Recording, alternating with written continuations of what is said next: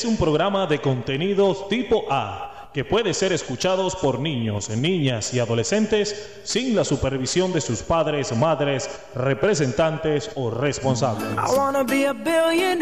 So fucking bad.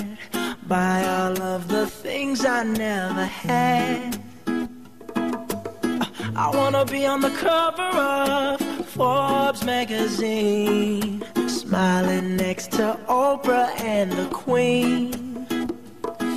Oh, every time I close my eyes, I see my name in shiny lights.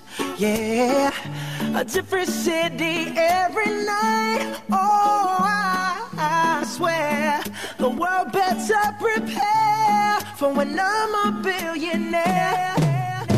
Yeah, I would have a show like Oprah. I would be the host of Everyday Christmas. Give Trappy a wish list. I'd probably pull a Angelina and Brad Pitt and adopt a bunch of babies that ain't ever had shit. Give away a few Mercedes like, here, lady, have this. And last but not least, grant somebody their last wish. It's been a couple months that I've been single, so you can call me Travis Claus, minus the ho-ho. Get it? I'll probably visit with Katrina here. And damn sure do a lot more than FEMA did. Yeah, can't forget about me, stupid. Everywhere I go, I'ma have my own theme music. Oh, every time I close my eyes, What you see, what you see, I see my name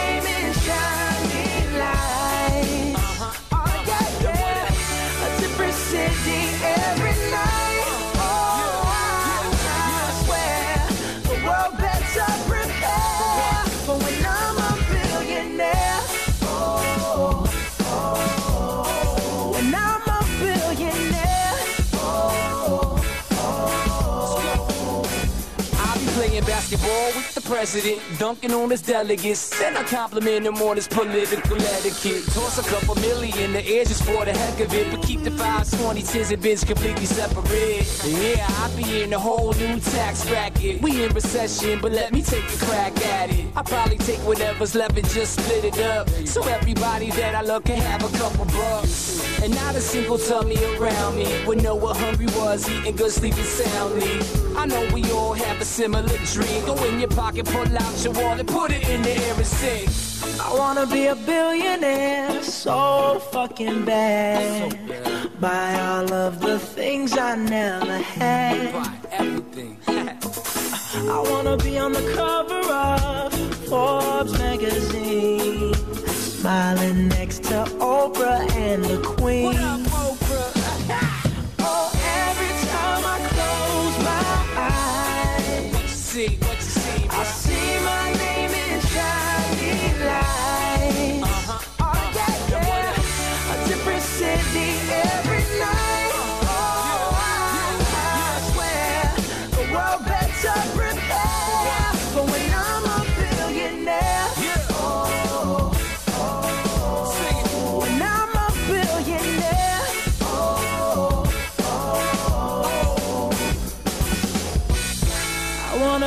Billionaire so fucking bad.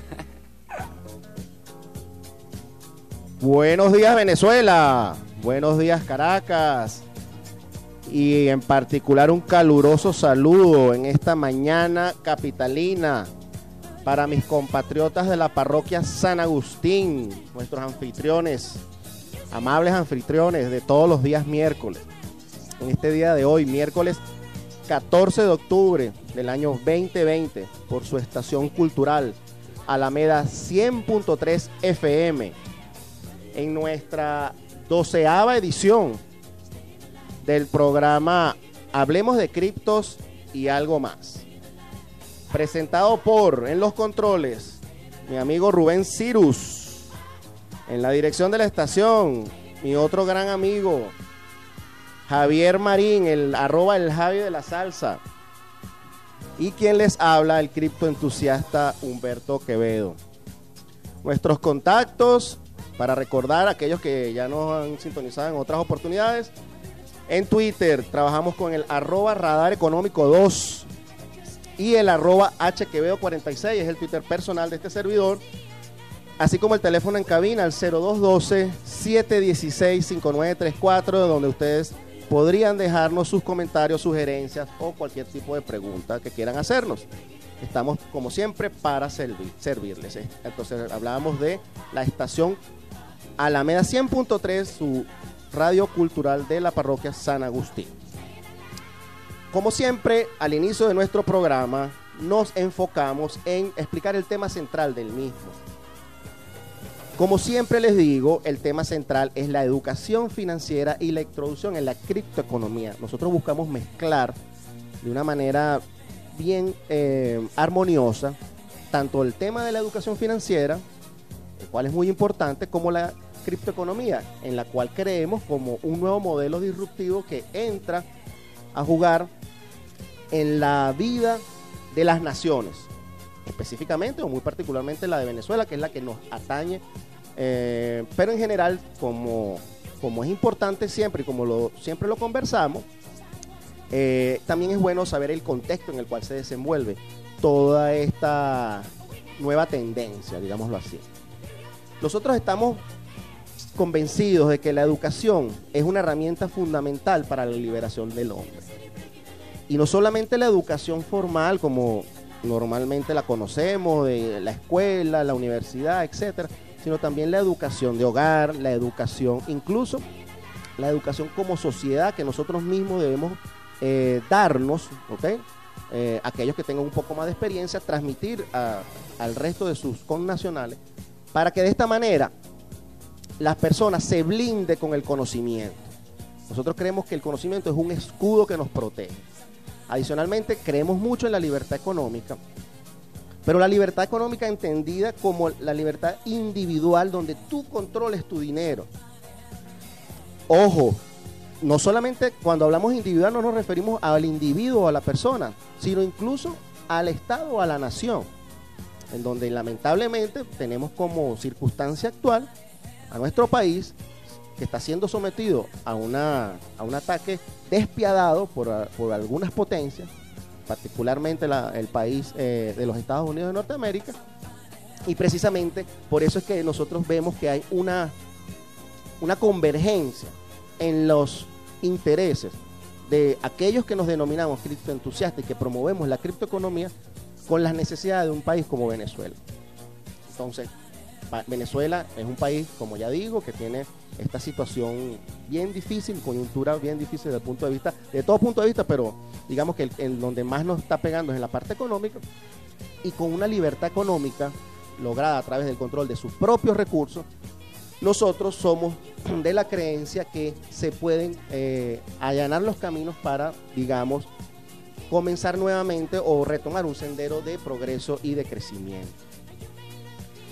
Eh, en función de, de, eh, esto, digamos así, lo que nosotros llamamos algunos genios, hace algunos años inventaron un nuevo sistema monetario, que es el sistema monetario de las, criptoeconom- de las criptomonedas, y que desde nuestro punto de vista y el análisis que hace también mucha gente relacionada con el sector, es un sistema que se contrapone muy fuertemente al sistema financiero tradicional y por lo tanto se produce una lucha, una lucha de intereses, de poderes. Y bueno, nosotros estamos del bando de los que creemos en la, en la verdadera libertad económica, es decir, del mundo de, los, de las criptofinanzas y el mundo de la criptoeconomía. También en nuestro programa, como también eh, pueden recordar, se- hablamos mucho del petro, obviamente si somos unos exponentes del tema cripto, aunque no todo el que eh, pregona las criptomonedas eh, promueve la criptomoneda nacional, el petro, sin embargo nosotros somos de la corriente, perdón, que em, creemos en el petro como proyecto, que creemos que es la herramienta fundamental para la liberación de nuestra sociedad. No sola, no aislada, no de manera aislada, sino ah, digamos que coexistiendo con un conjunto de criptomonedas que ya están, eh, digamos, en el mercado de hace mucho tiempo o de hace algún tiempo, han desarrollado su proyecto y entonces nosotros nos damos cuenta que combinando las potencialidades, la ventaja de nuestra criptodivisa, el petro, con las potencialidades y las ventajas que dan otras criptomonedas, se puede lograr el objetivo que es la liberación, de la cual ya venimos hablando. Obviamente en este programa se tiene que hablar de historia.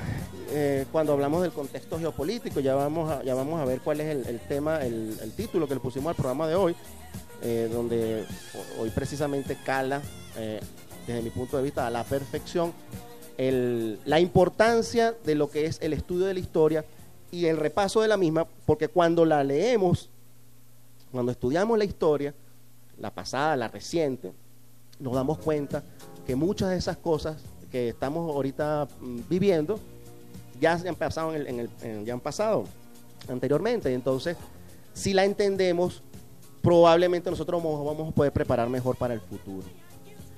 Y bueno, también nosotros siempre le damos un toquecito picante a nuestra participación, sobre todo al comienzo del programa. Yo me tomo unos minuticos para hablar de lo que llamo mis travesuras, las travesuras de la semana. Ya los que me conocen saben que la tengo, no es que la tenga agarrada, repito, con el amigo Trump. Bueno, él no es mi amigo, bueno, ni, ni pienso serlo, pero con el señor Donald Trump, no es porque él sea demasiado importante en este juego geopolítico mundial, pero ciertamente es ahorita, digamos que la cabeza, ¿verdad? Figura, ¿ok? De ese poder hegemónico que constituye los Estados Unidos de Norteamérica. Entonces, bueno, lamentablemente para él siempre es blanco de, eh, digamos, de aquellos que somos críticos, que somos críticos y que luchamos por la verdad, por la justicia de los pueblos. A lo mejor hay, a lo mejor no, estamos seguros que hay intereses y poderes mucho mayores que los del señor Trump allá en los Estados Unidos y así lo que hemos estudiado un poco, eh, digamos, en qué consiste la política norteamericana, eh, lo sabemos, son intereses difusos y muy, muy poderosos. Y él ciertamente, bueno, representa una rama o un sector de esos intereses que, eso sí, todos tienen algo en común. Ninguno está a favor de los pueblos. Ninguno de los intereses de las élites y de la cleptocracia que, gobierna ese país, de los, y así lo digo, cleptocracia, de los países que, de, de los intereses que gobiernan ese país, los Estados Unidos, está a favor de los pueblos y mucho menos de un pueblo como el de Venezuela, que es un pueblo aguerrido, irreverente, eh, siempre ha demostrado en su historia que no nos amilanamos y no nos acobardamos ante nada, ante las dificultades, etcétera. Salimos adelante, sabemos luchar y venceremos. Y no lo digo como un cliché. Bueno, entonces resulta que el amigo Trump anda como desesperado, ¿vale? Eh, bueno, primero creo que batió el récord Guinness, porque se contagió de, coronavirus, ellos mismos lo, lo reportaron, y al día siguiente ya estaba curado. O sea, bueno, eso, eso hay que, es un caso de estudio. eh, yo me imagino que los científicos ya están montados en estudiando toda la genética de este señor, porque de verdad que es un milagro para la ciencia eh, lo que logra este señor. Entonces, eh, obviamente esto es sarcasmo, esto es lo que es un show irresponsable de un señor que no haya cómo hacer para levantar una campaña presidencial interna que no le, no- no le pinta muy bien. Tenemos allí una infinidad de elementos eh, en el tema de la política norteamericana que se ve que se eh, que se eh, colocan en la, en la, digamos, en la palestra de la opinión pública de ese país, simplemente con el objetivo de lograr una, un rédito político. Eh, tenemos el ejemplo de la fulana trama rusa, que no es más que la patraña que, que no es nueva, que empezó inclusive en la campaña electoral anterior, donde él resultó ganador, eh, auspiciado por su contrincante, que tampoco era amiga de nosotros. Es más, yo llegaba a pensar que, cuidado si no son peores los demócratas que los republicanos, y si ese señor hubiese sido presidente, no sé en dónde estuviésemos ahorita. Este, no estoy diciendo con esto que, que tenemos que dar gracias porque el señor Trump fue electo ni nada de eso.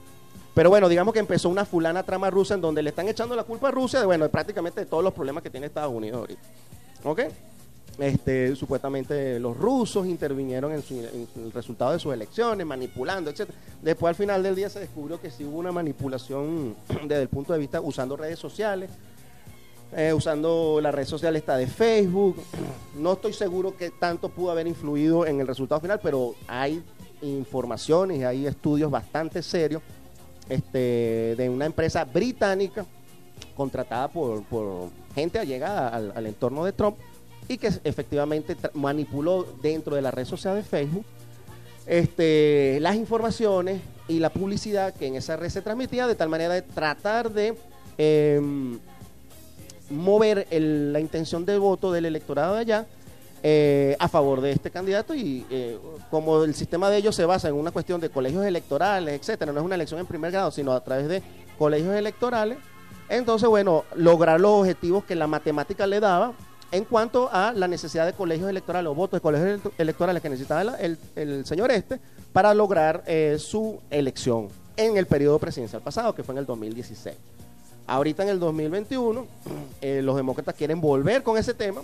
Entonces, lo, que quiero decir con esto es, para no entrar demasiado en detalles de lo que está pasando allí, porque eh, ahí tenemos infinidad de cosas, como el golpe de Estado que le está dando él mismo a una gobernadora, eh, la gobernadora de Michigan, en donde se involucra el mismo FBI y descubre, esto sí es muy importante destacarlo, porque ellos siempre usan argumentos como eso para atacar a nuestro, a nuestro país o a la revolución. En este caso, pero yo lo siento como un ataque al país, porque ellos no tienen por qué intervenir. Pero yo, que soy una persona eh, individual, que digamos mi opinión me las debo a mí mismo y a mi público, me siento en el derecho de decir esto, pues.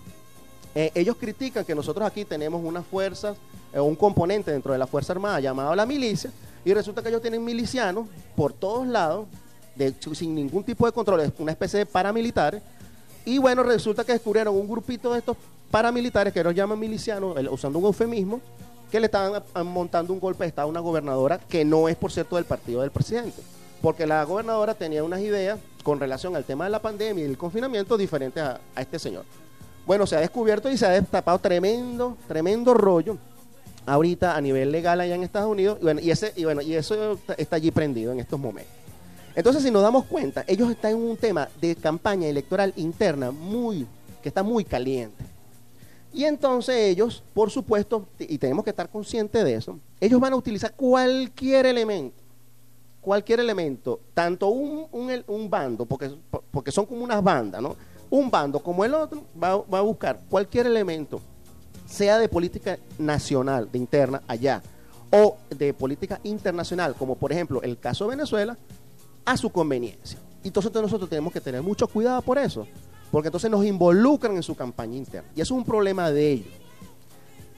Ellos están ahorita, como les digo, en un tema coyuntural, interno electoral, pero que también tiene una connotación a lo, a lo externo, ya que no podemos descontextualizar que ese país también es el, el así llamado imperio, imperio hegemónico. Entonces, que está en declive, como ya hemos también conversado en algunas oportunidades con algunos de nuestros invitados, y aquí seguramente en el transcurso de este programa eh, vamos a, colocar elementos bien interesantes allí que nos, nos van a permitir corroborar lo que estamos diciendo. Pero entonces, ese imperio que está en declive entra en fase de desesperación y por eso es que se vuelve complicado para nosotros como país, que somos un país modesto en cuanto a tamaño, eh, no así en cuanto a, a, digamos, a capacidades y en cuanto a, valor eh, como nación, ¿ok? Y entonces, pero ciertamente desde el punto de vista del poder eh, que podamos tener, desde el punto de vista económico, industrial, comercial o militar, no somos, no nos podemos comparar con, con- con ese país. Entonces tenemos que tener mucho cuidado porque sabemos que las políticas que ellos están, eh, que están desarrollando allá nos afectan directamente y más cuando nos involucran porque somos tema de campaña que puede lograr cambiar o influir en la decisión final de cómo resulte eh, la elección presidencial de este año. Es más, ni siquiera de este año, dentro de dos semanas es la elección presidencial allá. O sea que las próximas dos semanas son cruciales para el destino de ese país, del imperio y también nos afecta a nosotros. Entonces tenemos que estar muy pendientes de eso y por eso es que hay que denunciar y desenmascarar la- lo que está detrás de cada una de estas cosas que están pasando y saberlas leer muy bien. Bueno, ese fue el toquecito eh, o la travesura de esta semana. Ya vamos a empezar con el programa en sí, el tema del día, pero antes vamos nuevamente a recordar nuestros contactos, el arroba radar económico 2, el teléfono de cabina 0212-716-5934 y el arroba HQO46 por acá en su 100.3 FM Alameda Radio Cultural, su emisora de San Agustín. El tema del día. hoy escogimos un, un título que espero que sea apropiado. Y el desarrollo probablemente así eh, nos lo dirá. El escogido el siguiente tema. eh, el tema sería las criptos en la geopolítica. ¿Ok? Y para hoy también tenemos, contamos como invitado especial a un colega, un comunicador alternativo y que adicionalmente también es ingeniero de sistema, quiere decir que somos doblemente colegas. Eh, tiene mucha experiencia en varios eh, ámbitos de la vida de la, de la vida de la ingeniería, pero también este es un gran criptoentusiasta, o sea que vemos que hay tres elementos allí que nos que no que son comunes entre él y, entre nosotros.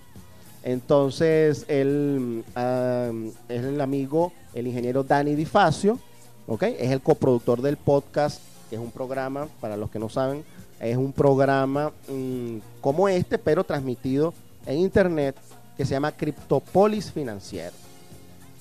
Aquí en su programa semanal hablemos de cripto y algo más. Aquí tenemos al señor Dani Di Facio. Entonces, bueno, yo sin más preámbulo, primero que nada voy a eh, darle la palabra a Dani. Quiero que, se, que él mismo haga su, una breve introducción y comencemos con lo que es el desarrollo del programa. Dani, ¿cómo estás? ¿Me escuchas? Sí, perfectamente, Humberto. Un abrazo. Buenos hermano. días, bienvenido. Gracias, vale. Gracias por tu paciencia. No, no, excelente. Que primero agradecerte profundamente la invitación a tu prestigioso programa para tener acceso a tu audiencia. Que, que más que más bonito este poder estar en un programa donde se trate temas de, tanta actualidad como los que menciona Humberto. De verdad que además de eso quería eh, felicitarte, hermano, porque de verdad que la labor que, que emprende desde el punto de vista comunicacional, tanto por radio como por redes sociales, es inigualable. Son esas las cosas que, que van nutriendo la formación, la educación, so- sobre todo el desarrollo de las ideas en, estos momentos tan, tan asiagos, pues, porque, como bien lo decías tú, el sustento de todo lo da la herramienta y el principal escudo es el conocimiento y eres un, un coloso, un, un- un trabajador incansable en ese sentido en todas las instancias que te conozco. Gracias, hermano. Gracias. Bueno, me sonroja. No esperaba, no esperaba eso, pero bueno, te agradezco tus palabras. En realidad, uno, mi, mi, mi guía eh, siempre ha sido, desde hace mucho tiempo, el de tratar de ser útil. Eh, para mí es muy importante tratar de serle útil, sobre todo a mi país. Lo aprendí desde muy chamo, cuando estaba en la, en la Academia Militar, en la Escuela Naval, más, más específicamente. Allí uno aprende muchas cosas, pero una de las cosas que primero aprende es amar al país, amar a la patria. Yo siempre le digo a la gente, mira, la patria es como tu madre, o si tú no quieres a tu madre, o sea, entonces, ¿qué tipo de persona puedes ser tú? Entonces, cuando tú aprendes a querer a tu país, lo primero que haces tú, como haces con tu familia, normalmente las personas que hacen, bueno, proteger a su familia, buscar siempre lo mejor para, para lo suyo. Y yo siento a mi país, a Venezuela, lo siento como mi gran familia. A pesar que obviamente, bueno, no estamos de acuerdo con todo, pero igual pasan casos. O sea, nosotros tenemos problemas con nuestra mamá, nuestro papá, nuestros, eh, eh, las esposas, los muchachos, etcétera. Entonces, nosotros, eh, pero tenemos un, sentimiento de responsabilidad de protegerlo. Entonces, en el caso de mi país, que yo observo que hay una gran, eh, hay un gran déficit en cuanto a conocimiento, ¿ok? De la verdad, que es muy importante, y el mundo de las criptomonedas. mm, A mí me pareció desde el primer momento que empecé a, a estudiar este asunto, como que, como que abrió eh, un velo que había allí, este, en esta sociedad este, yo dije, no, mira, esto, esto, esto hay que transmitirlo. Esto es como un evangelio, prácticamente, ¿no? Entonces, vamos a, vamos a tratar de contribuir de la manera que, bueno, que de repente uno sabe, pues, que es simplemente transmitiendo la información, diciendo nuestras verdades, pues, y compartiéndola con los, con los que quieren escucharlo, ¿no? Y, y creo que tú en eso coincides conmigo, ¿verdad? Sí, total y absolutamente, Humberto. Sí. Bueno, mira, Dani, eh, nosotros dividimos el programa de hoy, como tú sabes, somos, son cuatro cortes, y quería, pero la línea va a ser básicamente la misma. Pero hay que empezar por el comienzo. Entonces, como ya te advertía en, antes del, comienzo, vamos a empezar con el tema del contexto geopolítico global. A, propósito del, del título de la, del programa, que es las criptos y la geopolítica. Pero te voy a dar a ti la palabra para que me digas tú cómo tú entiendes el contexto geopolítico actualmente. Y cuando hablamos de geopolítica, eh, tenemos que hablar de todo el planeta. ¿Ok? Para entender más adelante cómo esto nos puede llevar al punto que queremos que nos lleve, que es el tema de las criptos. Y ver las criptos como una solución a, en este caso, un problema que tiene Venezuela, pero también el mundo. Lo que pasa es que nosotros somos, digamos, estamos siempre a la vanguardia, siempre nos ha tocado. Entonces, Dani, dime tú, ¿cómo está el contexto geopolítico? ¿Me equivoco yo cuando digo que este señor Trump y lo que él representa, más que todo no es él, sino lo que él representa, son las fases, estamos ante una fase final de un imperio decadente que lo torna al mismo tiempo muy peligroso. Eh, Humberto, una preguntita antes de iniciar eh, que me están pidiendo. ¿Cuál es el dial de la, de la estación? Ah, disculpa, sí, eh, repito, es 100.3 FM. ¿Perdón? 100.3 en Caracas, ¿ok? Sí. Ok. 100.3 FM. Estoy pasando aquí a mi, a mi hermano que está por allá y a otros familiares y, y amigos. ¿no? Ah, dale, dale. Fíjate, eh, Humberto, de verdad que para, eh, yo pienso, para contextualizar geopolíticamente, cuando eh, en la geopolítica obviamente involucramos el, el globo terráqueo, todas las relaciones de los países del mundo en el momento actual, eh, no, no lo podríamos entender sin antes también eh, hacer una revisión histórica, aunque sea somera por razones obvias de tiempo, en las cuales podamos tener el, el marco de lo que hoy estamos viviendo.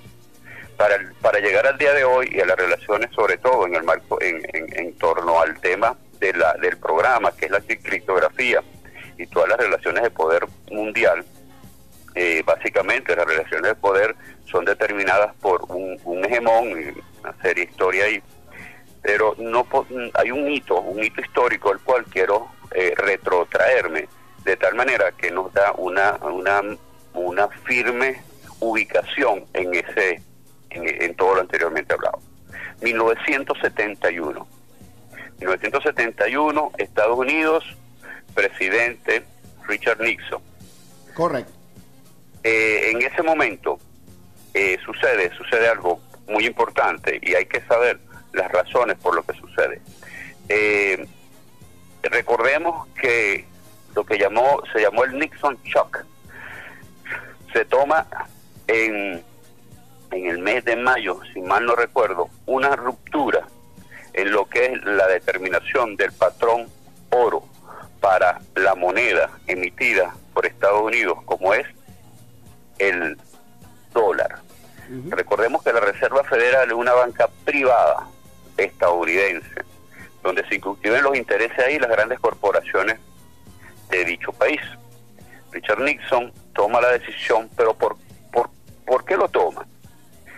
Bien recordemos que en el mundo se venían dando unas situaciones, una guerra fría, hay toda una, una debacle, producto de, de muchos errores, por cierto, debemos vernos en esos espejos, por el amor de Dios, de la Unión Soviética y eh, el Glasnost y todo lo, la- lo que logró hacer, no tengo duda de ello, el gran hegemón que se tejía alrededor de- del imperio estadounidense contra la Unión Soviética, logra a través de Gorbachev, con el Glasnost y todo un proceso, destruir, de socavar toda la fuerza que había venido teniendo la Unión Soviética. Eh, producto de ello, ellos hablaron de la caída del muro, el fin de la historia y el pensamiento único, y actuaron en consecuencia. Para no hacer largo este cuento, que invito a que lo, eh, lo revisen, eh, hay un hecho histórico que solamente lo voy a nombrar, pero que ruego a que lo, el, que no lo sepa en detalle, por favor, lo revise. Producto de la Segunda Guerra Mundial, finalización, se establece un acuerdo mundial llamado Bretton Woods, muy en estos días y en, en todo lo que es economía ha estado muy sobre el tapete. Bretton Woods precisamente es el que establece, traguito de café, eh, establece lo que es el patrón oro, o sea, el, el dólar como moneda de intercambio y de, y de reserva internacional y el patrón oro para dicha. Hasta allí las reglas de juego habían venido funcionando. En 1971, con el rompimiento de esto, de este patrón oro, se socava todas las reglas de la economía mundial. Dije que había que citar las causas, precisamente las causas es el déficit, el Correcto. déficit comercial en la balanza comercial. El déficit comercial no es más que tú compras más de lo que vendes. Sí, es un, es un sistema basado en, en deuda, básicamente.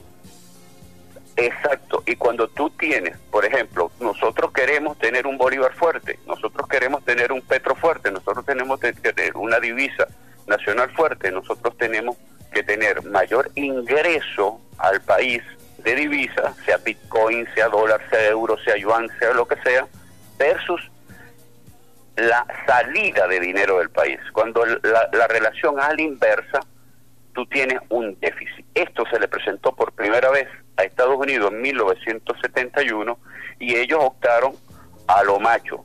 Rompen el acuerdo Bretton Woods y dan rienda suelta a, la a imprimir dólar de manera eh, libre y sin ningún tipo de respaldo basado precisamente en lo que dices tú, desde allí en deuda. Es decir, que el dólar estadounidense es una moneda la cual tiene como respaldo un papel o un bono. Eh, y por ende tiene la posibilidad infinita de generar papeles llamados dólares, el, la moneda fiat dólar. Ahí ese, eso hay que tenerlo en presente para llegar al día de hoy. Esto, esto viene colapsando, Humberto, y audiencia, desde el año que ya se hace evidente, pues todo esto es muestra de una gran decadencia del imperio estadounidense, de Estados Unidos como nación y de lo que internamente viene eh, sucediendo desde esa época. En el 2001 eh, ya se, se, se da la, la visión, porque si tienen algo es que ven a largo, a mediano, a corto, mediano y largo plazo consumo, detenimiento y en consecuencia actúan. ¿Qué venían viendo Estados Unidos eh, posterior a ello? Una, una debate. O sea, ningún imperio, le hace el romano, el otomano, to- cual- cualquiera, no se va a defender. Por supuesto que sí, y está en plena, eh, en plena fase, quizás terminal, está, está por verse. Eh, en ese momento, 2001, ¿cuál fue el hecho más notorio? Que hoy en día, por cierto, ya es admitido por, por todos que fue hecho adrede. La caída de las Torres Gemelas, 2001. Pero la caída de las Torres Gemelas fue solamente un hecho, sin lugar a dudas, hecho por el propio Estados Unidos. Eh, la gran excusa para declarar la guerra mundial al terrorismo. La guerra mundial al terrorismo no fue más que la excusa para hacer manos libres lo que fuera con todas las naciones y, defender sus intereses por encima de cualquier reglamentación, como se ha quedado en evidencia en el caso de Venezuela, Siria, Irán, Libia, Afganistán, eh, et- etcétera. Y fue a partir de allí cuando toma la, la, la ofensiva mundial y Manos Libres actúa con todo lo que le provoque llamar terrorismo y ahí meten cualquier cosa en esa ensalada como na- como narcotráfico, etcétera. Imagínate tú llamar, eh, eh, eh, tener como bandera el narcotráfico, narcotráfico a la, a la, a la, poten- a la, a la nación más consumidora de drogas del, del planeta. Claro, y es Imagínate que tú es que eh, eso- ser aliado y tener bases militares en el mayor productor Claro. de drogas del mundo. O sea, son, son la principal demanda y entonces protegen también el principal productor que, que es Colombia. una, in- una inmoralidad que solamente los imbéciles no pueden ver. O sea, es cuestión no solamente de amor patrio, también hay que tener ese amor a sí mismo para no ser tan, tan estúpido y no poder Claro. entender estas cuestiones tan elementales, ¿no?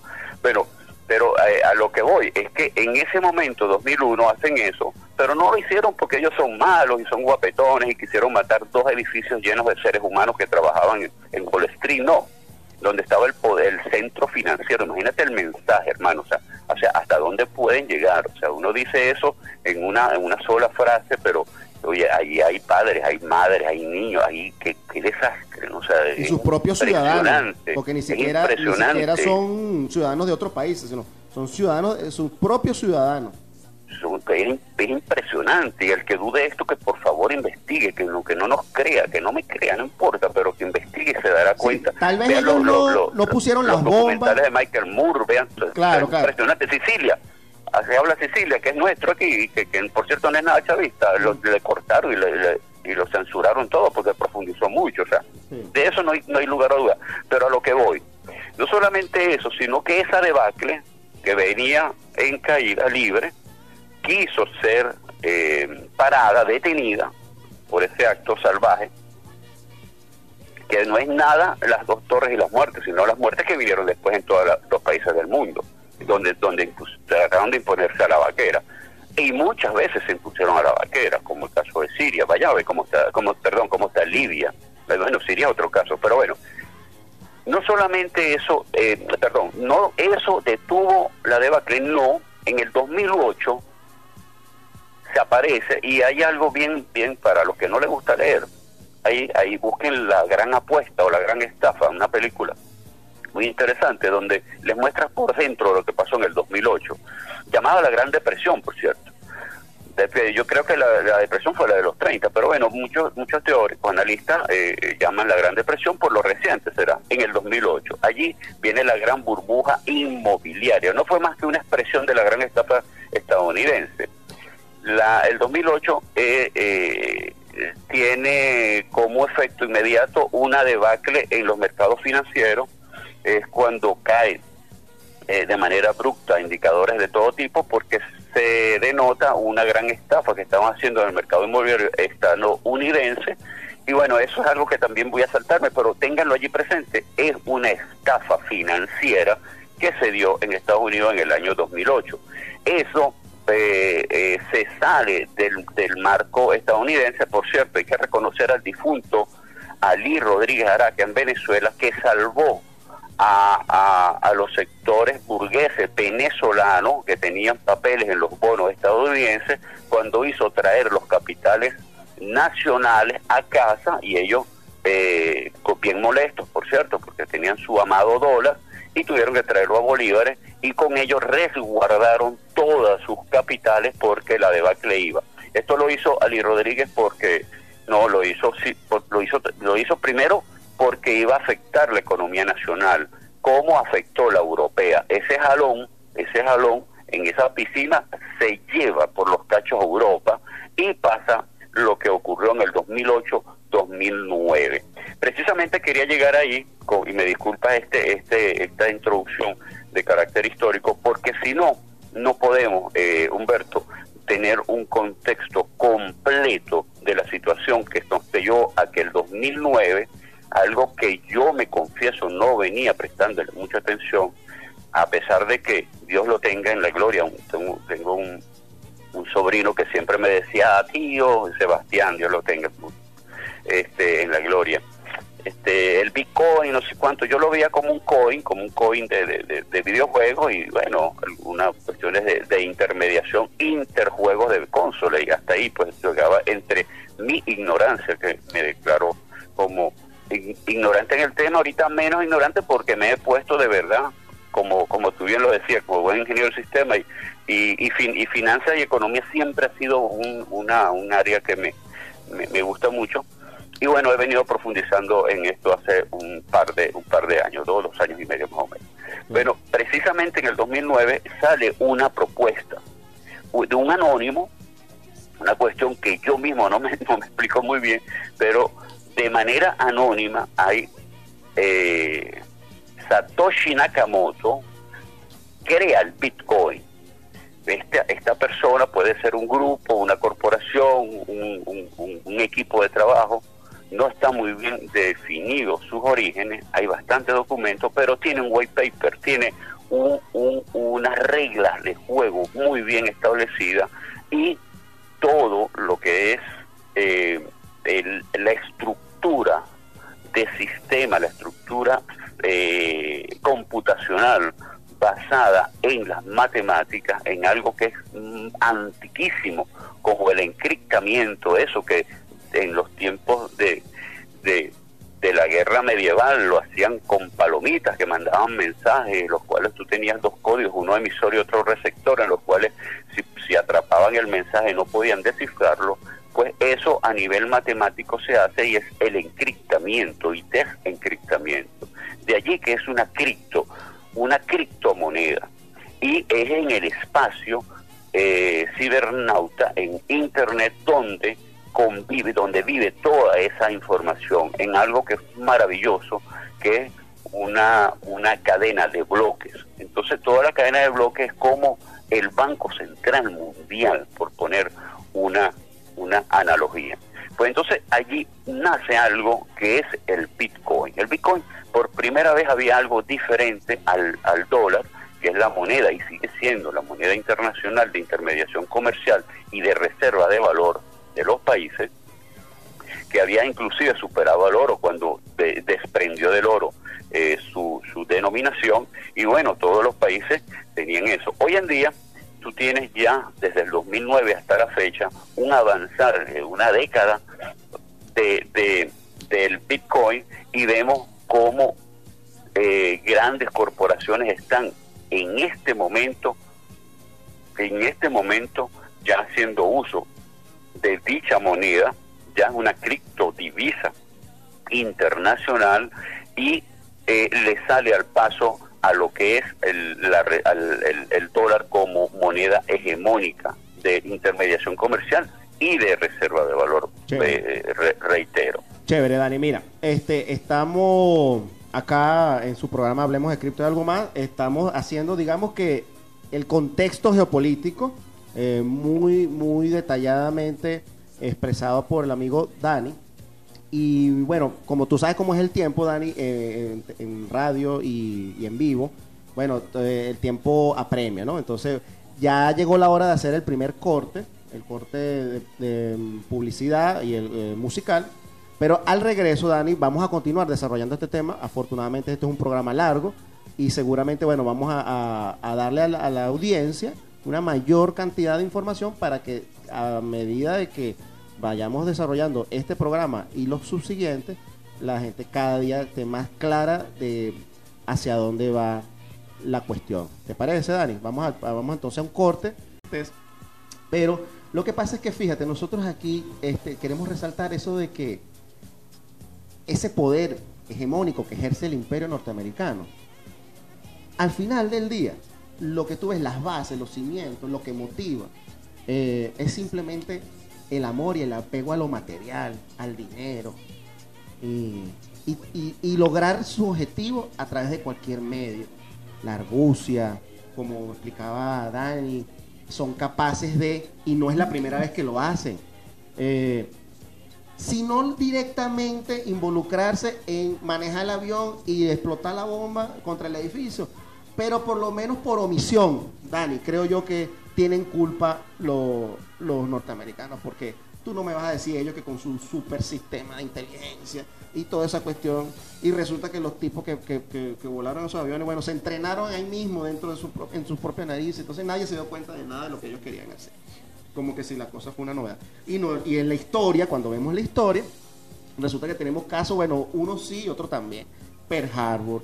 Eh, la cuestión está un dicho muy famoso allá, que el eh, recuerden el Maine. El Maine fue un barco que, que se hundió allá en Cuba al comienzo del siglo, final del siglo XVIII, comienzo del XIX, que fue lo que empezó la guerra hispanoamericana, que finalmente, bueno, logró su objetivo, que era quitarle España, a quitarle a España a Cuba, cosa que por cierto tampoco era, no es que estaban muy bien los cubanos, ¿no?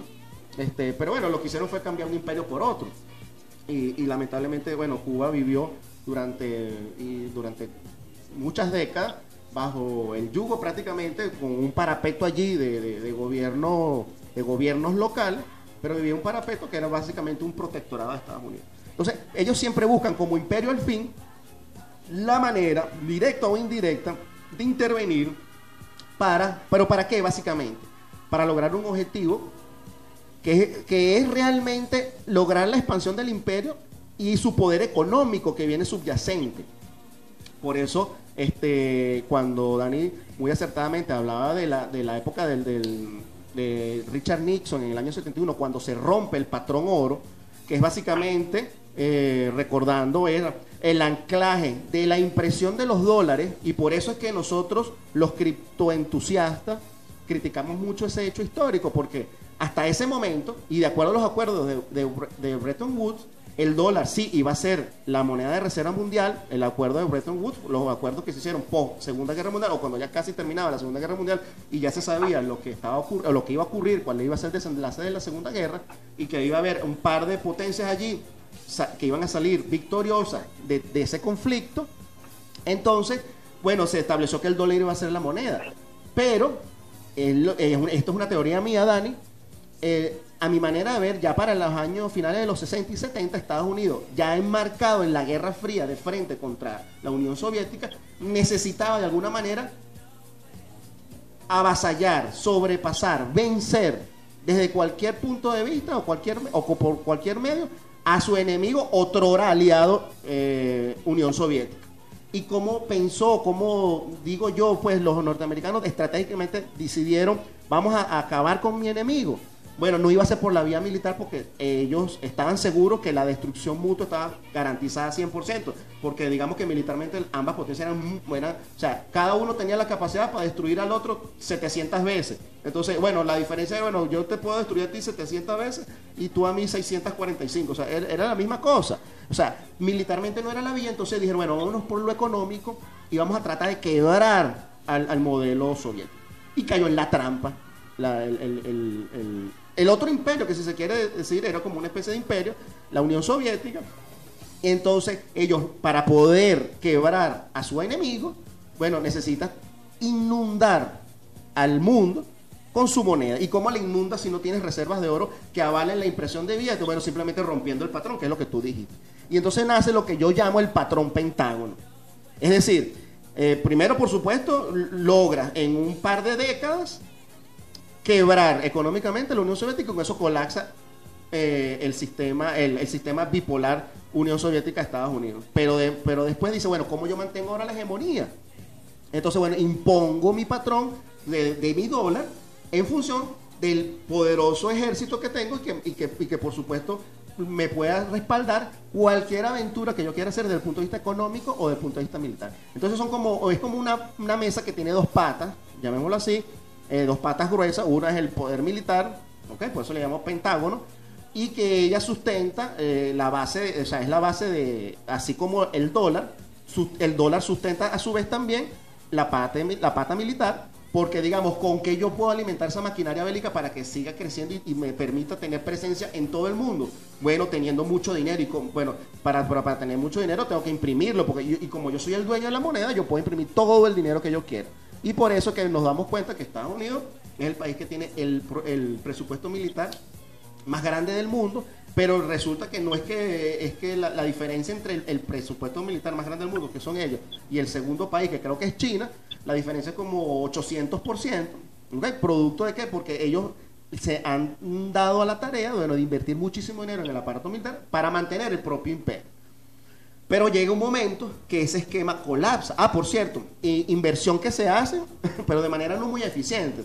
Porque si te das cuenta, en lo que también ha pasado en estas últimas dos décadas, a pesar de que hemos eh, ya hablado de todos los antecedentes geopolíticos, desde el punto de vista de lo que pasa en Estados Unidos, también tenemos que ver de lo que está pasando en los otros países que, que, que se oponen a la hegemonía norteamericana, como son básicamente China y Rusia. Venezuela simplemente es un, es un pequeño actor, pero los grandes actores China y Rusia, que con mucho menos recursos, con mucho menos dinero, pero con mucha más inteligencia, con mucho más ciencia, con mucho más tecnología, logran con menos recursos contener militarmente por lo menos, no con conflictos abiertos, pero sí, digamos, disuaden, logran disuadir de una manera muy, muy importante con los desarrollos tecnológicos que hace esta, eh, sobre todo Rusia, que, que tiene una, una industria militar muy avanzada, logran contener el avance norteamericano. Entonces los norteamericanos dicen, no, mira, yo no me puedo meter demasiado acá en estas aguas porque entonces ahí sí se me puede prender una cuestión acá.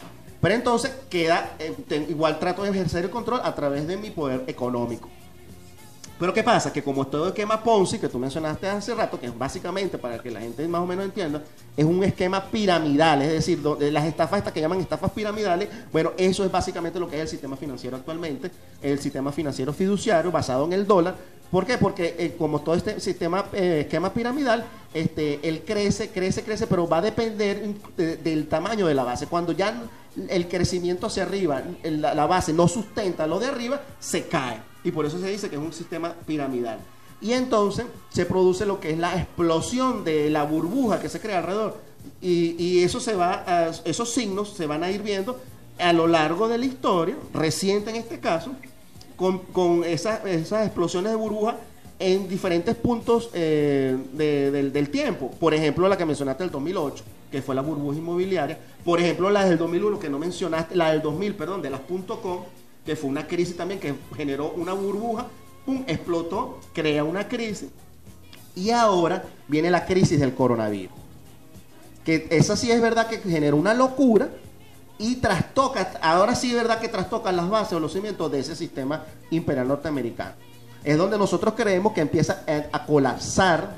a- Allí los estudiosos del tema de las criptos nos damos cuenta, mira, aquí este sistema está colapsando, las criptos nacen en el contexto de la crisis del 2008, es verdad, pero se comienza a desarrollar lentamente como cualquier sistema que están haciendo, pero eh, también se apalanca, tenemos que reconocerlo, en el colapso del sistema viejo.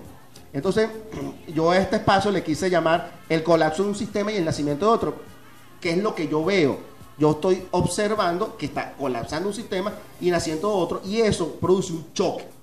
Es como cuando, no sé si la gente conoce, cuando se unen el río Caronilla y el Orinoco, que, que las aguas chocan pero no se, no se juntan, ¿no? Entonces se ve la diferencia, pero digamos que la fuerza que, ese- que genera ese choque, esa colisión, es muy importante y por supuesto afecta a todos los que estamos con, eh, que estamos digamos bajo eh, bajo esta ba- bajo esta eh, bajo estos territorios pues en donde estamos digamos bien sea de un lado bien sea en el país norteamericano o en países como los nuestros que están siendo asediados este, tenemos afectaciones de distintas índoles, unos más y otros menos. Entonces, fíjate, por ejemplo, no sé qué opinas tú, si has estudiado, por ejemplo, el caso de lo que está pasando en China, por ejemplo, específicamente en, en- en Taiwán y China, en donde USA mete sus narices nuevamente, o de repente lo que pasa en Hong Kong, con el modelo social que allí se vive, un modelo fracasado de donde eh, cuando aquí se habla de que la pobreza y la crisis humanitaria que se vive en Venezuela y lo que es que nada más ir y ver, o ni siquiera hay que ir, ver el programa de RT y ver cómo vive la gente en Hong Kong, donde un metro cuadrado de, de- inmueble cuesta 250 mil dólares y la gente prácticamente tiene que vivir en jaulas. Alquilan jaulas para poder vivir como perros, hermano. Entonces, ese sistema, a mi manera de ver, está colapsando, porque no puede ser que un sistema va a ser sustentable y tú tienes a una gran parte de una población viviendo como perros. Eh, ¿Qué ves tú? ¿Qué señales o qué signos ves tú en, actualmente en la geopolítica que te determinen si es que estás de acuerdo conmigo en que está colapsando el sistema y están haciendo el otro, que es el de las criptomonedas? Sí, no, efectivamente, el colapso es evidente. Y habría que añadir algo a lo que tú estás acotando de manera tan brillante, Humberto, que es que, eh, en efecto, no solamente que, fue una expresión de, de- del hegemón en virtud de una situación sobrevenida en la Unión Soviética, sino que además de eso surge un gran proyecto que hay que hay que decirlo porque es un componente sumamente importante, que es el proyecto globalizador. Eh, el hegemón dice, bueno, esto es un pensamiento único y ahora no eh, perdía el sobre el proyecto perdía sentido de estar viendo balanzas comerciales y demás porque el mundo es mío, o sea, el mundo era de ellos desde, desde el punto de vista im- imperialista. ¿Y por qué lo digo? Porque el proyecto de la globalización, eh, mansamente puesto así, de manera muy bonita, romántica, eh, no es más que eh, la, la- el, el desdibujamiento de la frontera norteamericana y el, el impulso firme y definitivo de la explotación del mundo para beneficio propio. Y allí es donde tú empiezas a ver que el aparato industrial, no solamente el potenciamiento del militar que venía siendo una fórmula mágica de recuperación de economía mediante el impulso de, guerras y, y la, y la determinación de la a sangre y fuego, la fuerza de, de un Estado sobre el resto, sino que además de eso se fueron tras de fuera de la frontera a explotar al ser humano en pos de sus marcas y de las corporaciones. Así fueron a tener a China, así fueron a tener a Vietnam, así fueron a tener a un montón eh, de naciones fuera de su frontera, en, eh, inclusive México con las gran maquila- maquiladoras donde los, los niños incluso y niñas trabajaban subpagado y, a- y así en gran parte de Asia, como bien sabemos. Esto condujo a que el aparato industrial estadounidense se, se, se fuera por todo el mundo y en eso no solamente está la mano de obra, sino también los recursos, como es el caso de África, el caso de Venezuela y el caso de muchas naciones ricas en, en, en, en- recursos naturales propiamente desde el punto de vista mineral y eh, eh, ambiental. pues. En el caso de Rusia, la- ahí en la Unión Soviética queda Rusia y Rusia se levanta, se va levantando. No, no es, importante que tener en cuenta que China empieza a despertar como una, una nación industrial, empieza a asumir tecnología, empieza a aprender tecnología y empieza a dar un salto en materia de un sistema diverso. Ellos tienen una nación, dos sistemas. Y una, y una- pero también con Pues una visión estratégica, Dani. No, si te das cuenta, China, o sea, porque China, eh, digamos así, es verdad, eh, copia tecnología, avanza científicamente con, con- con mérito propio también en muchos ámbitos y de hecho supera, porque si te pones a ver, por ejemplo, en el caso del 5G, Hoy en día en 5G está superando. Exacto. Superó ampliamente a todos los países llamados así occidentales. Bueno, Estados Unidos ni siquiera figura, pero por ejemplo empresas como Ericsson, donde yo trabajé muchos años, o Nokia, que quedaron relegadas totalmente, eh, o sea, desde el punto de vista de, de- de- de posibilidad de, de despliegue de redes 5G. Claro, no es que no tengan la, la tecnología para hacerlo, pero digamos, la, la- la red que desplegó eh, eh, China con, a través de Huawei, básicamente, bueno, está muy, es muchísimo más avanzada que la de otros países y por eso han tenido más bien que frenar el, el despliegue de estas redes en- eh, por medio de artilugios, leguleyos que hacen, por ejemplo, en Estados Unidos, y entonces después llega el canciller o el secretario de Estado de, de- de Estados Unidos y viaja a Europa y entonces amenaza a los, a los- imagínate tú, ellos amenazan a sus aliados, no puedes poner una red 5G china aquí en Europa porque entonces te la vas a ver conmigo, y entonces tratando de sabotear o boicotear el despliegue de las redes 5G, que por cierto es, es algo necesario para, la- para que el ser humano precisamente avance en- hacia la nueva etapa. Ya, ya vamos a caer allí porque es que es la gran hipocresía de las reglas de mercado y libre mercado que, que ellos eh, tanto pregonan. Pero fíjate algo, para, para poder, eh, eh, cuando caigamos a Venezuela, hay que dar, aunque sea brevemente, lo que venía pasando acá.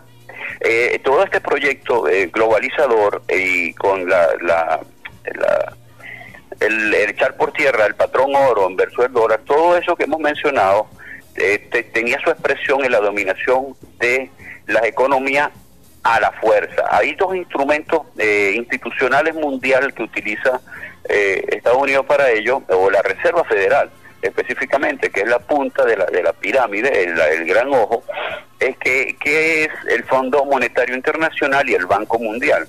Pues allí son los grandes brazos ejecutores de dominación. Y la dominación, por el amor de Dios, una dominación ya no con, con la, con, como lo hacía Roma, con Galia, que iba o, o trató de hacer inclusive después de, de- de tan buena fe que partió con la revolución burguesa Napoleón, no es esa dominación, sino la dominación venía por el área de la economía, señores, de la, de la finanza.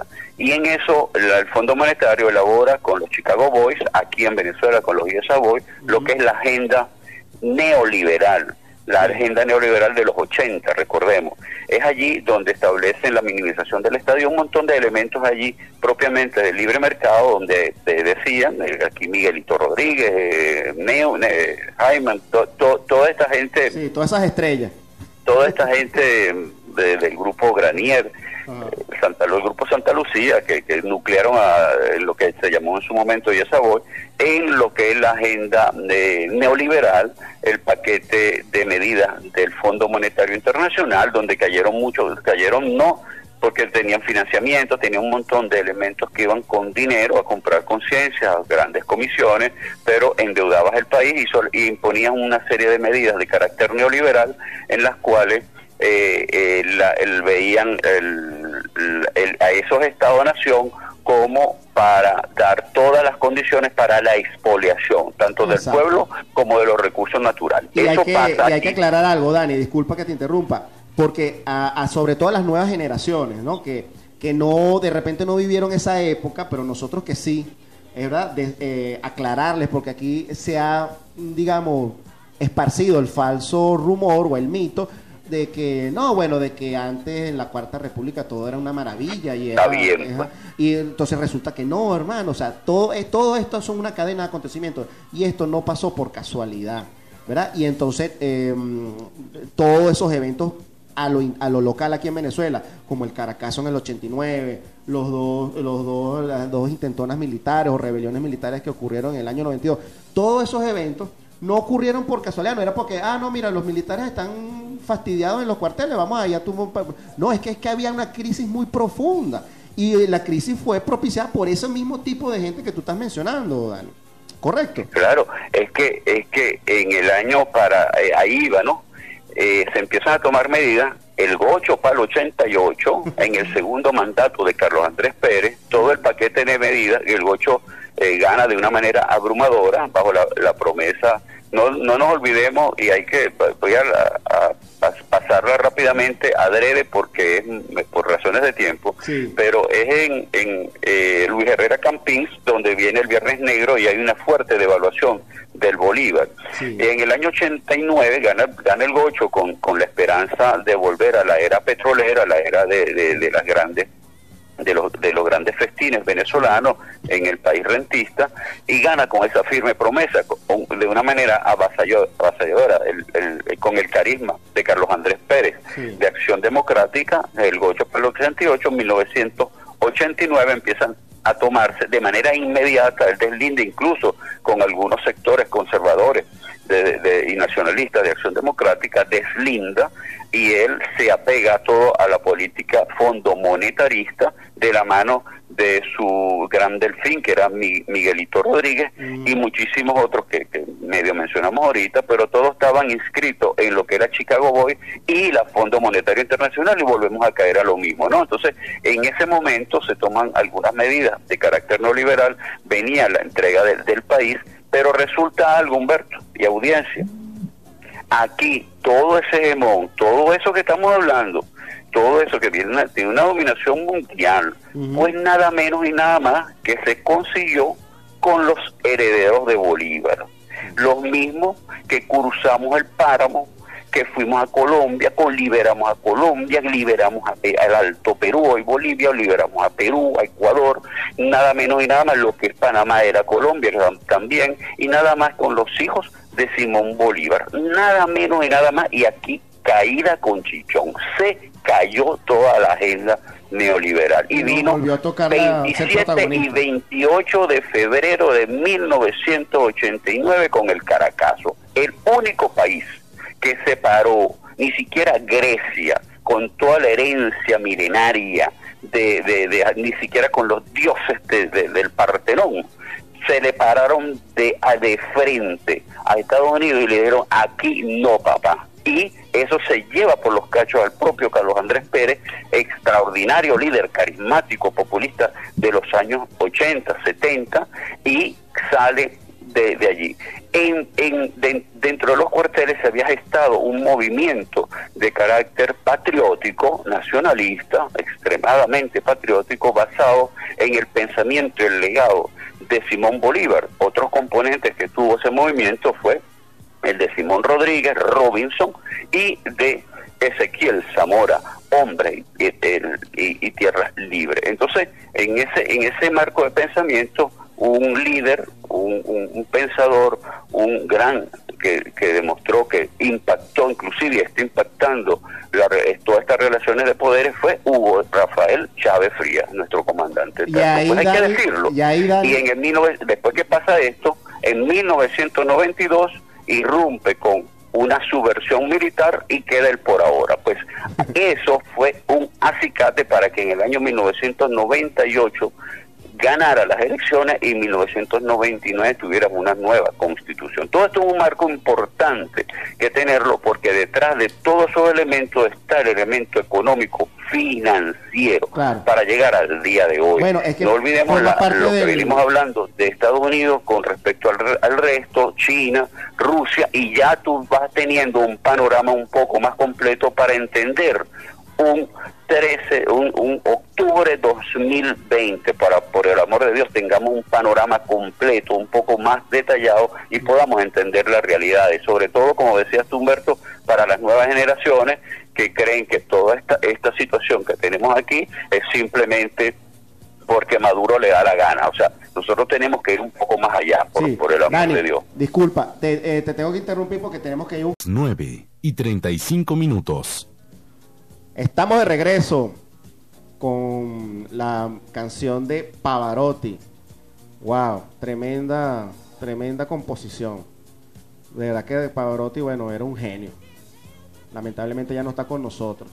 Entonces, recordando nuestros contactos aquí en su programa Hablemos de Criptos y algo más, el Twitter, arroba Radar Económico 2, arroba HQvedo 46, el teléfono de cabina 0212-716-5934 para su participación.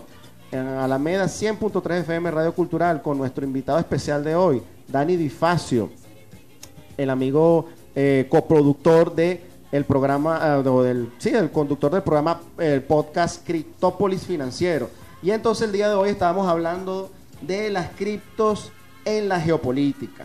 Es un tema bastante, tiene mucho, mucho material y es muy denso. Y, y bueno, digamos, eh, tanto Dani como yo tenemos una visión que compartimos en muchos ámbitos. Y bueno, por eso es que prácticamente eh, ustedes ven que el, programa fluye y tiene mucha información. De repente ven que hacemos saltos atrás, pero es porque es la historia, eh, queridos eh, criptociudadanos, que nosotros siempre decimos que tenemos que tenerla presente. Estamos en medio de un contexto, ¿ok?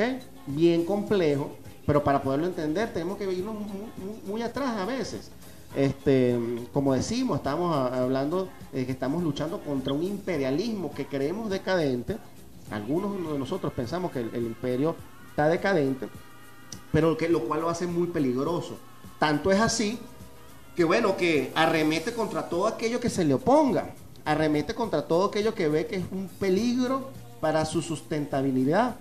Eh, allí surge, por ejemplo, y nosotros lo decimos acá con, con frecuencia, bueno, eh, el tema de la agresión contra nuestra criptomoneda, el Petro, por ejemplo. Eh, cuando en, en el corte anterior Dani esbozaba toda esa historia pasada reciente de Venezuela en el marco del contexto geopolítico internacional y nos llega y nos lleva hasta el año 2020, octubre del año 2020, este, vemos que por ese camino pasaron muchas cosas, por supuesto también, y en ese camino nació el Petro. En ese contexto nació el Petro como instrumento de liberación, como una herramienta. Pero ¿por qué decimos que es una herramienta, un instrumento de liberación? Porque el Petro, como criptomoneda, que toma para sí los elementos tecnológicos de las criptomonedas, los más importantes, pero también innova, aporta con nuevos elementos, como por ejemplo la centralización, que es algo que de repente los, eh, lo- lo- los fanáticos del Bitcoin no gustan mucho, ¿ok? Porque el, el sistema de Bitcoin, un sistema descentralizado, busca entonces crear una divisa nacional. Divisa nacional, ¿por qué, estimados compatriotas? Porque básicamente, precisamente como nos oponemos al imperio y no, este, digamos, seguimos los intereses que ellos necesitan, digamos, o precisan de todo lo, lo que ellos eh, ven a su vez como súbditos dentro de un imperio, bueno, lo que hay está el, emperador y los súbditos. Entonces, bueno, nosotros somos ni siquiera los súbditos directos, porque por lo menos en el imperio romano, los romanos sabían que estaban viviendo en un imperio, pero aquí los norteamericanos no saben que forman parte de un imperio, porque la propaganda les ha hecho ver a ellos, ah, no, bueno, que ellos son una gran democracia, que la libertad, etcétera, cuando todo es una falacia. Entonces, el propio imperio, ¿verdad? Trata a todos con ciudadanos y ciudadanos de otros países como súbditos Tanto es así que no le, provo- no, no- no le preocupa o no, no tiene cortapijas de, por ejemplo, propiciar o dejar correr eh, hechos o eventos donde se sacrifica la vida de sus propios ciudadanos. Por eso que decimos que para ellos todos somos súbditos. Y países como estos, digamos que, que- digamos que aparte desde el punto de vista hasta étnico, tenemos diferencias culturales de todo tipo, por supuesto nos ven simplemente como una fuente de recursos. Y si nosotros acá, lo que estamos viviendo acá en este país, nos oponemos a esos intereses, por supuesto, bueno, arremeten contra nosotros hasta el punto, bueno, de llevarnos a, a donde nos tengan que llevar, porque eso es otro tema, no tienen límite. Entonces, nosotros qué debemos hacer? Resistir. ¿Y cómo resistimos? Bueno, con astucia, con, con medidas revolucionarias, ¿verdad? Pero al mismo tiempo eh, con eficiencia, etcétera. Y allí es donde nace el petro y surge el petro. Entonces, y por cierto, hablando de octubre del año 2020, Dani, quiero que hablemos un poco de eso. Eh, en ese contexto, el presidente como que se da cuenta de que eso está, eh, de que eso está latente, de que eso está presente, y, lanza una idea para la discusión que generó ba- bastante, vaya, que generó diatriba, ¿no? Y controversia. La famosa ley antibloqueo, en donde, eh, a grosso modo, lo que yo puedo ver, lo que yo puedo interpretar, es que busca dos cosas. Uno, es como darle unas cachetadas, digamos, al mismo Estado, ¿ok?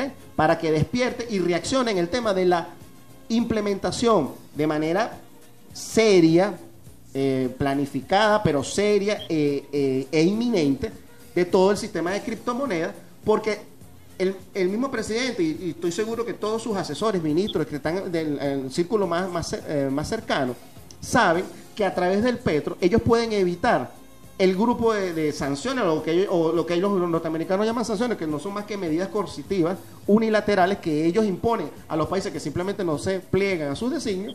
Entonces, a través de la criptomoneda, eh, de la implementación de la criptomoneda, por supuesto, preponderando al petro, pero como yo siempre digo, coexistiendo con las demás criptomonedas, algo muy importante y que lo se destaca de los discursos de, de los personeros del Estado, del gobierno, y allí se puede reflejar en el análisis de esta ley, entonces lograr sortear estas dificultades económicas que nos pone el propio sistema, eh, eh, sistema financiero actual, que es parte de lo que es la base del, del- imperialismo, pues del poder que sustenta el imperialismo.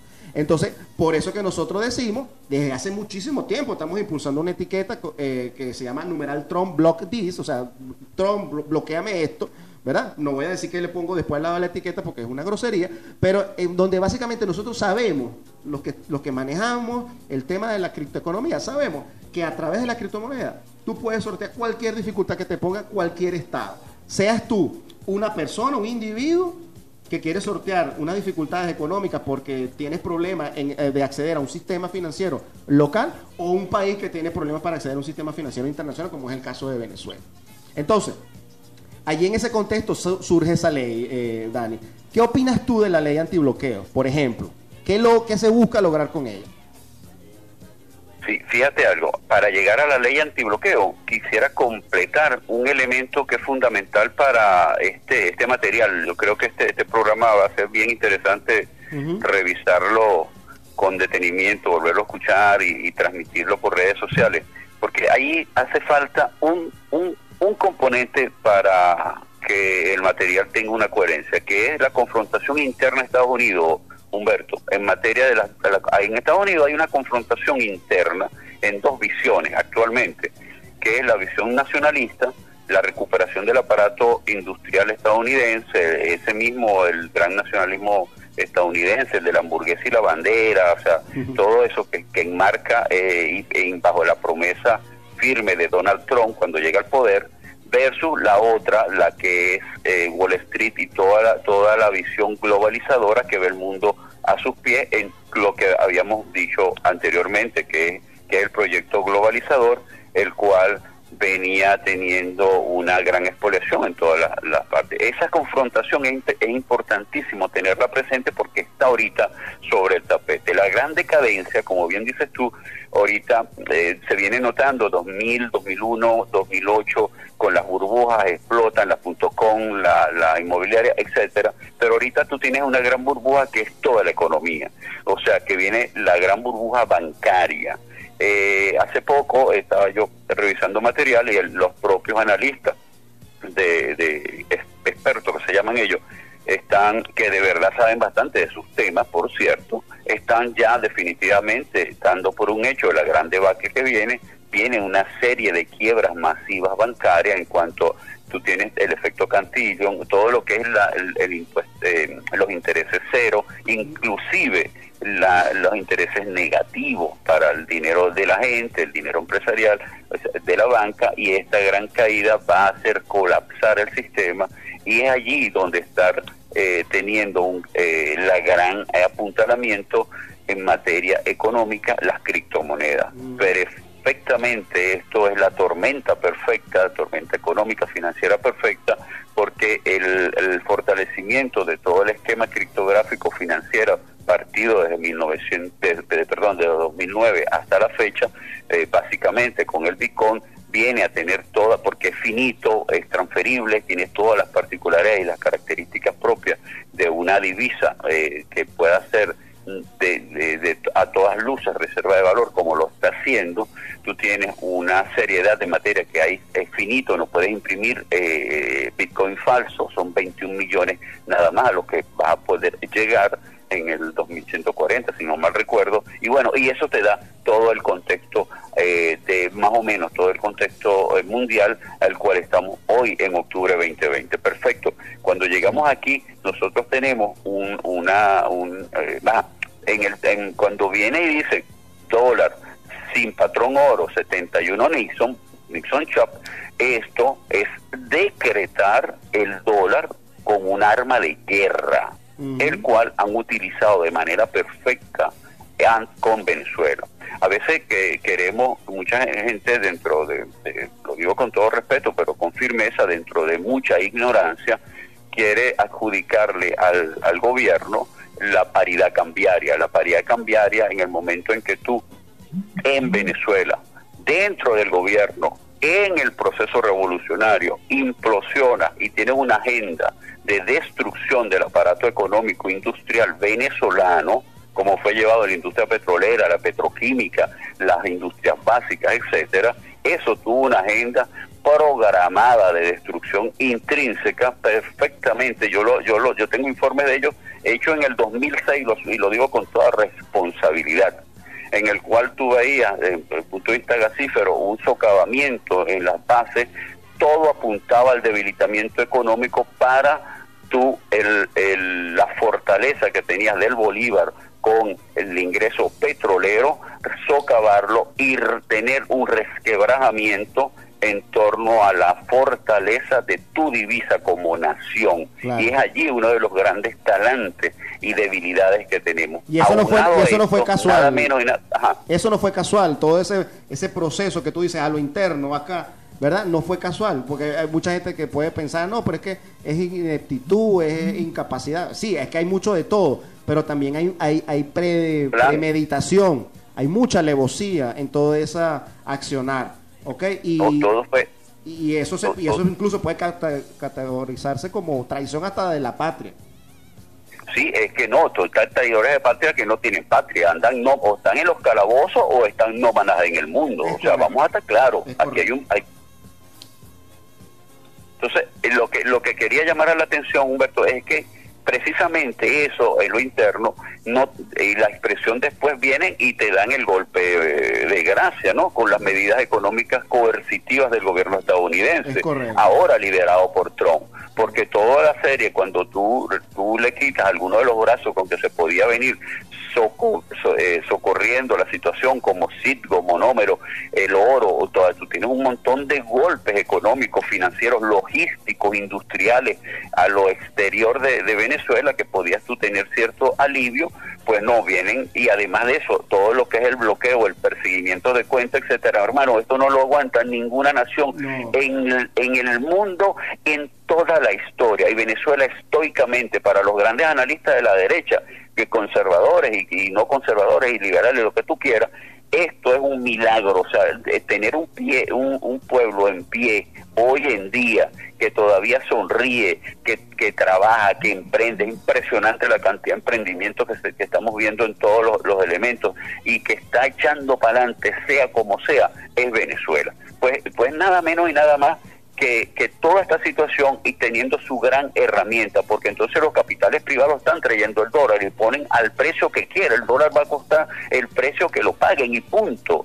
Ahora bien, toda esta realidad la tenemos hoy en día y toda esta realidad choca y contrasta con eso. En ese contexto ya de, de que de que de, de el gran dominio por Fondo Monetario de SWIFT con todos los sistemas y el entramado financiero dominado por Fondo Monetario Internacional y Banco Mundial, existe un sistema externo. Un Sí. sistema externo del que hemos hablado ya bastante, que es la criptografía, Sí. en todos sus, sus elementos. No solamente Bitcoin, sino que ahora nace Dash, Litecoin, etcétera, y un montón de criptomonedas y algunas de dudosa procedencia, por cierto, como, como Tether, algunas que, que han sido Sí. este, señaladas como como fraudulentas, pero que están otras que fueron fraude por derecho, pues que fueron para estafar a la gente, pero hay unas las cuales. Y ahora surge también como en, en- otras áreas algunos eruditos que dicen ser venezolanos, para mí son una cuerda de apatria que ante la propuesta venezolana de una criptodivisa, ahora enmarcarnos en blockchain, white paper o libro blanco, que es todo el contrato que enmarca una la definición de una moneda, pero también en el plano de la finanza y la criptofinanza Venezuela. Pero es la única, la única criptomoneda que tiene una sanción por Estados Unidos es el petro. Y eso indica es mucho, y eso Ah. indica mucho, Dani, que el hecho que, que el Petro, o sea, haya sido sancionado, ¿verdad? Eh, a, a- a- a tenor de ellos, pues, porque, o sea, Así será de peligroso para ellos. Exacto, ah, exacto, es porque le importa. Entonces, pero bueno, mira, Dani, vamos a hacer un pequeño corte, ya el último del programa para venir a la, a la última sección, rapidito, y venimos y entonces eh, concluimos, concluimos con esta parte que es muy interesante, que tiene que ver con, ahora sí, con el petro y la, y la fundamentación y la utilización del petro para precisamente romper con ese bloqueo, ¿te parece? El último corte. Excelente. Sonando. Está sonando. Es, es- es la Alameda 100.3. 100.3. Bueno, estamos de regreso en su programa Hablemos de Criptos y algo más. Para el último corte, y tenemos al amigo Dani Difacio que estaba desarrollando un tema bastante interesante. Dani, por favor, coméntanos entonces el, análisis que estabas haciendo ahorita, por favor. Sí, efectivamente, y con todo este contexto llegamos aquí a hoy en día, ¿no? Hoy tenemos una, una criptodivisa, la cual está haciendo de verdad que hay portales, hay personas que, que, que, que- que casualidad que hace- hasta hace poco no, no creían ni siquiera en criptomonedas. Y ahorita son este, grandes Eruditos. grandes eruditos de cripto. Y no solamente eso, sino basándose en esa erudición porque porque huelen a IESA, yo he estudiado en IESA también, o sea, háganme el favor, chicos, soy egresado a la metropolitana, en IESA, a mí, a mí no me vengan con esos cuenticos de estudios de cifrinitos y esas to- tonterías, háganme el favor.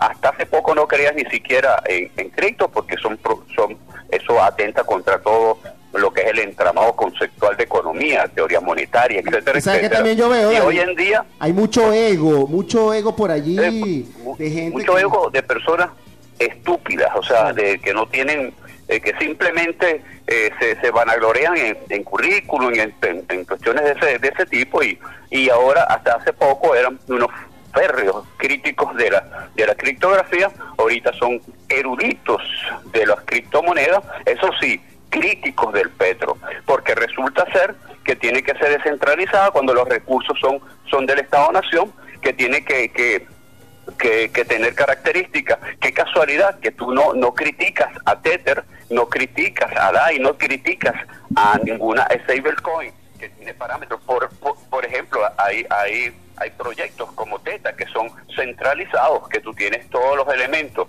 que, es- que está basado en una corporación, tú tienes Facebook y quieres sacar su cripto, o hay algunos estados, y ahorita tienes que agarrar y la lengua ponétela donde, en lo de parte más oscuro de tu cuerpo, porque tú precisamente criticabas al petro por tener esas características. Hoy tienes que callarte la boca, pero tienen tanta eh, desfachatez que no lo hacen y hablan con un desparpajo impresionante. Claro. Pues a ellos vaya estas palabras, que tengan seriedad, señores. O sea, este, no es cuestión, porque son, son palangristas, son gente que les pagan para... ¿Por qué tienen, y lo decimos en el segmento anterior, Estados Unidos sanciona al petro, la única criptomoneda? Me dirán, pero bueno, ¿cómo puede sancionar un- el Estado norteamericano a una criptomoneda. Las, las cripto no, no son sancionables, son de libre eh, uso. O sea, no puedes venir, no puedes usar, tú abres el computador o el teléfono ahora y la utilizas y punto. No, eh, señores, es porque una empresa con servicios de inteligencia le detectan que está utilizando una criptomoneda, el cual está establecido ya,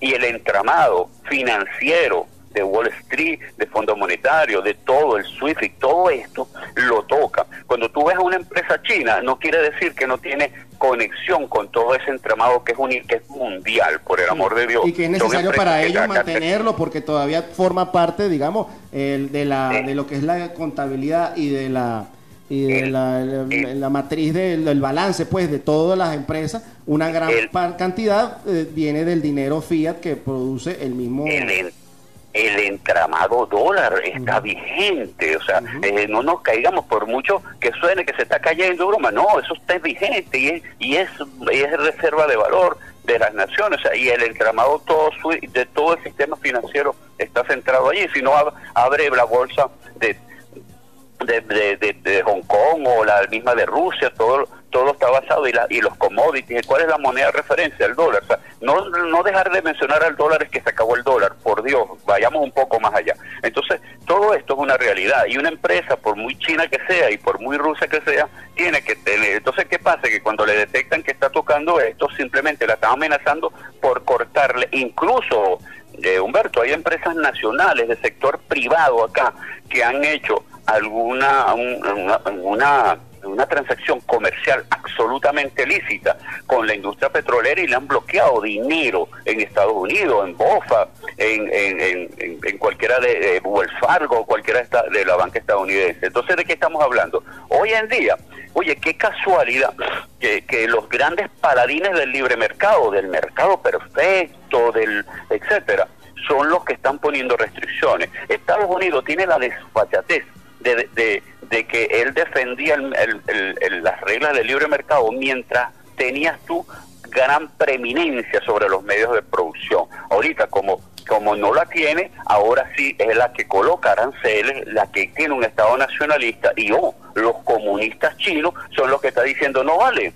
ay, déjame entrar sí, y respetando el libre mercado y tú entra a mi mercado que, que por cierto es mucho mayor que el tuyo con las reglas del libre mercado y aquí tú tienes a Apple ahí tú tienes a lo que te dé la General Motors a lo que te dé la gana Sí. pero no no entonces viene bloqueas TikTok bloqueas a Huawei etcétera entonces en el caso venezolano tú tienes la gran eh, premisa de que tú tienes el petro y cuando tú, tú nombramos el petro y la ley que me mencionaste la ley antibloqueo. Yo no de, confieso que no tengo conocimiento de, de, de los detalles. Me parece que que, que hay hay mucho eslogan, mucho qué, no se no se dice el cómo y yo entiendo que cualquiera de, de la ley me dirá no es que no se puede decir el cómo porque al decir el cómo te, te, te hacen toda una estrategia para se desbaratar. prepara.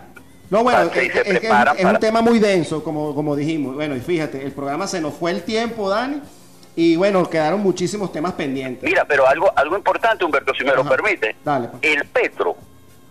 Mira, y esto quiero hacer una... darte- ojalá le llegara el mensaje al, al presidente Nicolás Maduro, a Delcy Rodríguez, y a todo lo que tenga que ver con, con esta esta parte, a, yo, yo, a, a, a- Joselín, ¿no? Sí, Ramírez, este, pónchale, el más firme apoyo en materia de la implementación de todo esto que se, que se viene. Pero en el gabinete, o eh, no digamos el gabinete, en el gobierno, en las instancias, en las instituciones, eh, debe existir mayor cohesión y claridad en lo que es el petro. No puede ser posible que tú teniendo tantísimas oportunidades de su impulso, de usabilidad inmediata, tú, tú no tengas esa, esa, ese impulso con toda la certeza. El Petro, como la blockchain, como cualquier criptomoneda, tiene un elemento muy, pero muy, pero muy poderoso. El blockchain no es solamente para criptomonedas. Blockchain es un sistema que es transparente. Por ejemplo, elecciones se pueden hacer con blockchain, seguimiento de procesos de producción, etcétera. Lo que sí tiene blockchain, mi hermano, es transparencia. Y yo estoy percibiendo que a algunos personeros no les gusta la transparencia. ¿Tú sabes lo que combate de frente blockchain? La corrupción. Sí. Y hay que decirlo en mayúscula.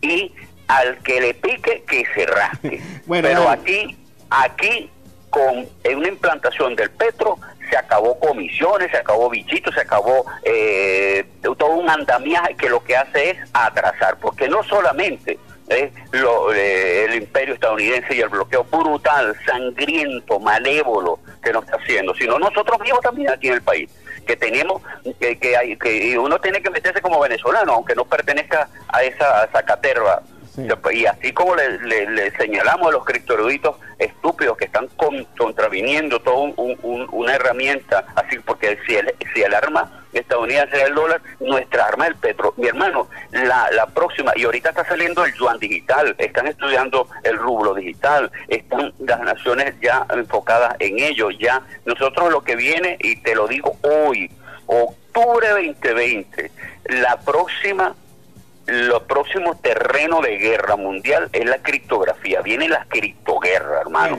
Entonces nos estamos preparando para eso. Y a los que les gusta las propinas, pues díganme, les digo algo. Señores, se le acabó el pan de a piquito. Vayan a ver, pues, pónganse a trabajar. Porque yo te aseguro que hay muchísima resistencia en torno a la transparencia que nos brinda el petro. Y a la gente honesta, sea de la naturaleza y el- la, la- la tendencia sexual política y de lo que le dé la gana, pero que sea honesta, pues aprenda de lo que es criptografía y vea en el espejo que una implantación exitosa de una criptodivisa, que somos pioneros, así no les guste a muchísimas portales, pioneros en el mundo en esta iniciativa, pues usted, ciudadano decente, honesto, sea de la tendencia que sea, pues sepa que esto le va a dar bienestar a tus iguales, a tus connacionales, a tus hijos, a tu herencia como nación y un nivel de vida mejor y una calidad de vida extraordinaria. Hermano, Nosotros tenemos que unirnos en eso, Humberto. Hermano, muchísimas gracias. Discúlpame que te corte, pero lo que pasa es que nos sobrepasamos No, el sé. tiempo y me están haciendo muchas señas. Eh, de verdad quedaron muchas cosas, ¿verdad? Este, tienes toda la razón en lo que habla. Eh, Desde ya te invito para otro programa para que podamos desarrollar más. Quedaron muchas cosas pendientes. Te agradezco mucho, Dani. Em, bueno, para ya para despedirnos, los invitamos al próximo programa del el próximo día miércoles con el profesor Ricardo Batista. Y bueno, agradeciéndole una más a nuestro invitado Dani Difacio, que muy gentilmente participó. Bueno, como ustedes se pudieron dar cuenta, tiene muchas, muchas cosas que, que aportar y de verdad que te agradecemos. Efectivamente es así. El Petro, eh, digamos, primero Venezuela y el Petro particularmente está en el ojo ahorita de muchos. Y gracias a él precisamente y, el ejemplo que demos eh, para bien, Dios mediante o para mal, se podrá ser seguido por otros países que están buscando la misma, la misma vía, que es la liberación, la liberación económica de, del mundo, pero principalmente ahorita lo que nos interesa de nuestro pueblo Venezuela. Me disculpa Rubén, este, por favor, bueno, ya para despedirte, cedo el control y nos vemos la próxima semana. Hasta luego, amigos. Shine bright like a diamond. Shine bright like a diamond.